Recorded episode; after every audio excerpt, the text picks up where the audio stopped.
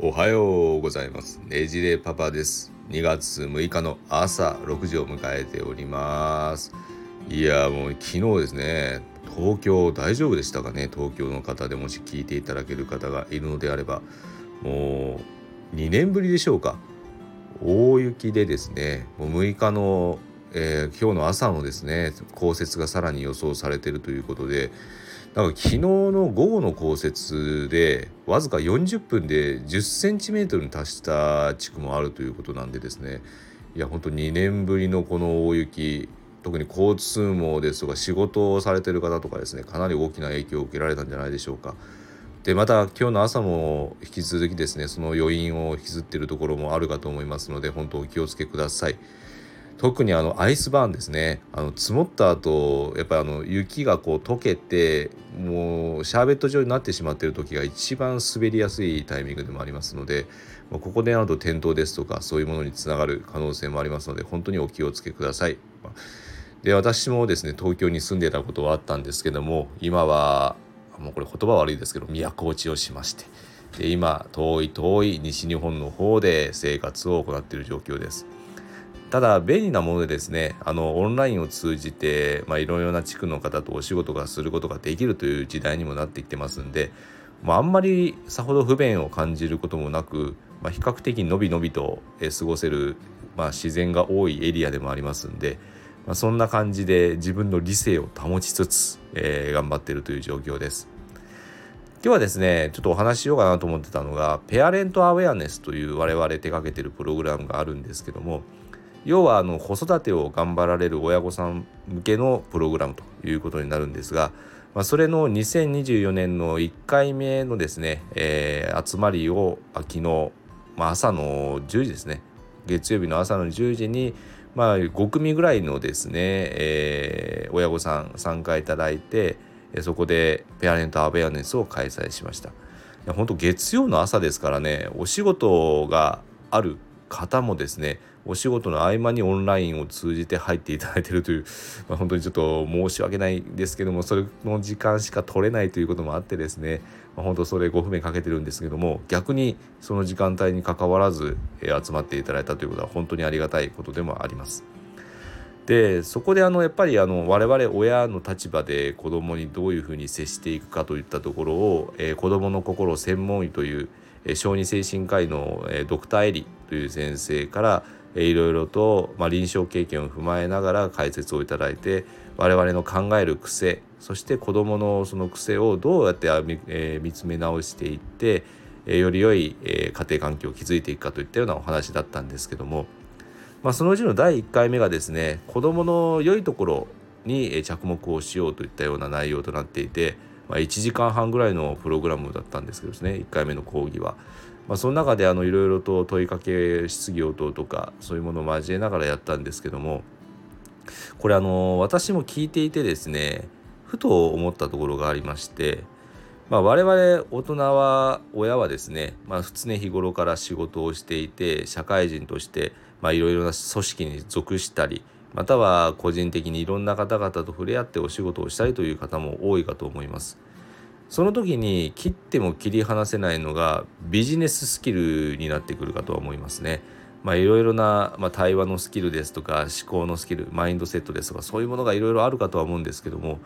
意外とですね我々親から子供に接する際に使えるものとして後々社会に出て役に立つスキルを自然と生活の中で育んでいってあげることも重要じゃないかっていうふうに考えるようになってます。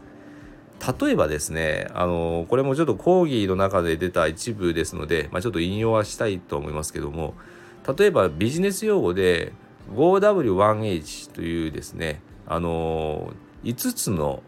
なぜと1つのどのようにしてというものを組み合わせていわゆるあのビジネスを円滑に回していく思考を、えー、どのように効率よく回していくかといったような、まあ、そういうビジネススキルセットがあるんですけども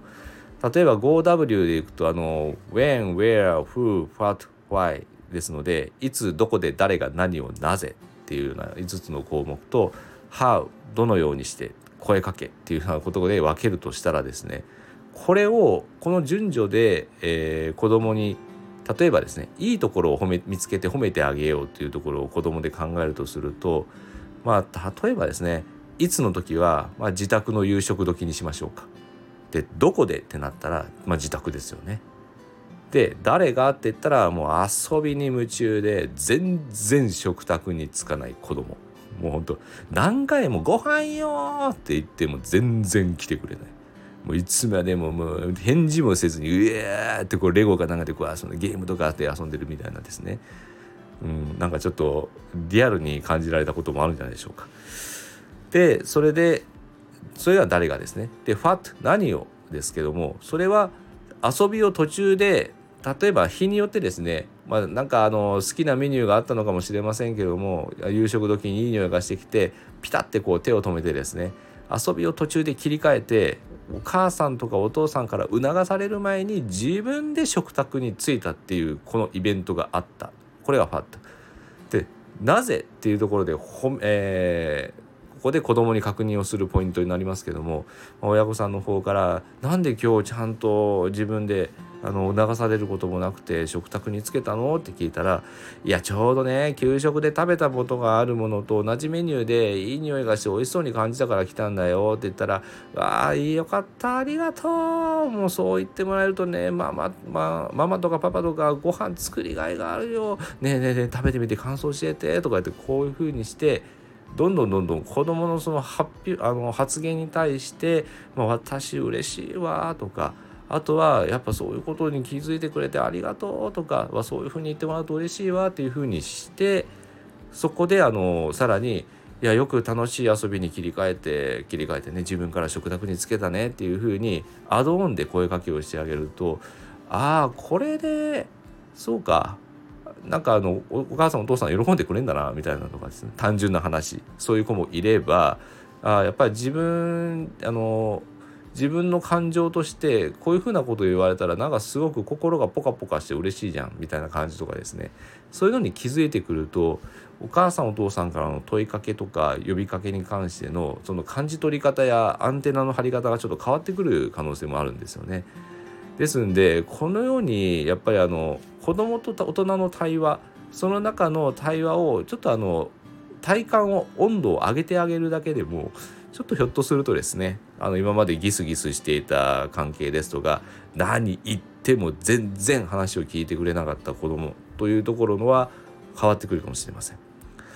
まあ、ただですねここはあのどちらかというとある程度子どもがちっちゃい時までのところもありますしその導入のところもですね思春期になってくるといろいろ子どもの複雑な心境といったものも加わってきますので、まあ、そこで折り合いをつけるのはもう一工夫二工夫がちょっと必要になってくるところもあります。でこういうものもですねちょっとペアレントアウェアネスの方でも思春期の対応ということで盛り込んでえー、皆様にもフィードバックをさせていただくようなプログラムになってますので、まあ、ぜひおなんかこれ気になるんじゃない？みたいな方がおられましたらぜひ概要欄の方にリンクを貼っておりますので、まあ、ご覧になっていただいてご参画をいただければ幸いです。そこでは私も当然顔出しをしておりますので私の素性が完全にバレるということにもなりますけども、まあ、それはそれで、え、皆様に見ていただけるようになったら本望でございます。であと講演そのするのはそもそもですねあのドクターエリという、まあ、専門医の先生が具体的にあの、まあ、実際の患者さんですとか親御さんに向けて発信している内容をより具体的にしたものを、えー、講義させていただきますんで、まあ、非常にありがたいプログラムなプログラムにはなっておりますしあのもし聞けないという方がいてもアーカイブで見ていただけるようなものになっておりますのでまだまだ、えー、参加を募集しておりますので是非とも、えー、ご参加をいただく方がいらっしゃれば幸いです。それでは今日もですねまだ関東近郊は不安定な天候が続く可能性もあるかと思いますけども皆様におかれましてはお気をつけて一日をお過ごしになさってください。それではまた次の放送でお会いしましょう。ねじれパパでした。Bye.